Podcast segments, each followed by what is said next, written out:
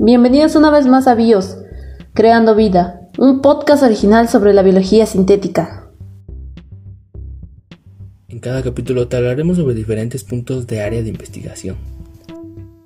Yo soy Paola Aragón. Soy Zaid Serna. Comencemos. El día de hoy estaremos hablando sobre las aplicaciones de la biología sintética. Como ya hemos mencionado en episodios anteriores, esta biología tiene como objetivo diseñar sistemas biológicos que no existen en nuestro entorno, o bien diseñar o remodelar los existentes para perfeccionar sus procesos vitales. Claro, por esa razón en la actualidad el humano busca resolver problemas específicos, mejorar la calidad de vida y satisfacer las necesidades de una forma sustentable, es decir, sin comprometer la capacidad de las generaciones futuras de satisfacer sus propias necesidades. Exacto, sin embargo, aún faltan regulaciones a escala internacional, pues aunque uno esté animado de las mejores intenciones, es muy difícil controlar todas las consecuencias de un proyecto como las desventajas que hemos mencionado anteriormente, sobre todo en un mundo tan complejo como el nuestro.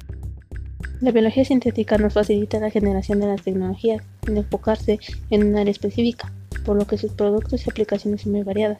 Además, al ser una disciplina aún en desarrollo, no se conocen por completo sus alcances y limitaciones. Se pueden encontrar distintas áreas dentro de las cuales la biología sintética podría aportar, Actualmente sus aplicaciones se centran en los campos de la medicina, el medio ambiente, la industria y los materiales. En el caso de la medicina, que es una de las áreas que más se beneficia de los avances en la biología sintética, en concreto el área sobre lo que la nueva disciplina tendrá una mayor repercusión, será en el desarrollo de fármacos inteligentes, la medicina personalizada, la terapia genética, la reparación y regeneración de tejidos y la reorganización celular.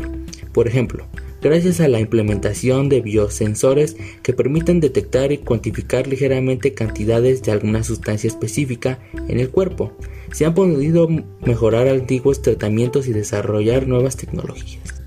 Sí, otro ejemplo de aplicación que mencionaste es el de la medicina personalizada, el cual consiste en que la biología cinética permitirá obtener un conocimiento más amplio de la complejidad de las enfermedades y por lo tanto será posible desarrollar fármacos a la carta o personalizados. Mediante esta tecnología se podrán crear modelos tanto teóricos como experimentales que permitirán probar la respuesta a efectos secundarios de un fármaco frente a distintos modelos diseñados en el laboratorio. Como consecuencia, los fármacos del futuro serán ajustados a las necesidades del paciente en su formulación, dosis, cinética de liberación y patrón de glicosilación. Definitivamente la medicina en un futuro estará demasiado avanzada y muchísimo más mejorada. Exacto. Otro campo de aplicación de la biología sintética es el medio ambiente. Aquí destaca principalmente la promoción del desarrollo sostenible y la síntesis de bioplásticos. En el primer caso, se avanza específicamente en el diseño de microorganismos capaces de eliminar o transformar compuestos tóxicos. Las expectativas puestas en la ingeniería genética como la herramienta para la remediación de problemas medioambientales no se ha visto cumplida. Actualmente, la biología sintética se presenta como la evolución lógica, y racional de la ingeniería genética en cuanto a sus aplicaciones medioambientales.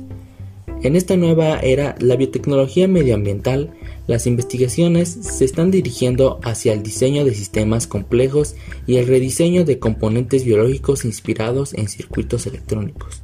En el campo de la industria, esta biología cumple un rol importante en el ámbito de las energías renovables, como la producción de biocombustibles a partir de biomasas. También están las enzimas, que son proteínas que actúan de la misma forma que los catalizadores inorgánicos utilizados en la industria química, pero a diferencia de esto, las enzimas poseen la gran especificidad. Las áreas de aplicación de las enzimas en procesos industriales son la industria alimentaria, piensos animales, sectores técnicos relacionados con la industria textil, cuero, alcohol combustible, papelera y detergentes. Finalmente, tenemos el campo de los materiales. Esta disciplina también puede facilitar la obtención o la fabricación de ciertos materiales, tales como los bioquímicos, bioacrílicos, minerales y muchos más. La biología sintética está en el centro de una revolución bioindustrial y diversas áreas se podrían ver beneficiadas con su desarrollo. Aunque no sabemos hasta qué punto serán realizables estas aplicaciones, se espera que la experiencia permita mejorar continuamente sus alcances, costos, predictibilidad y seguridad. Sin más por el momento, hasta aquí con nuestro episodio. Nos seguiremos escuchando en el próximo capítulos en donde como siempre hablaremos más de la biología sintética. Fue un placer que nos hayas acompañado una vez más en nuestro podcast.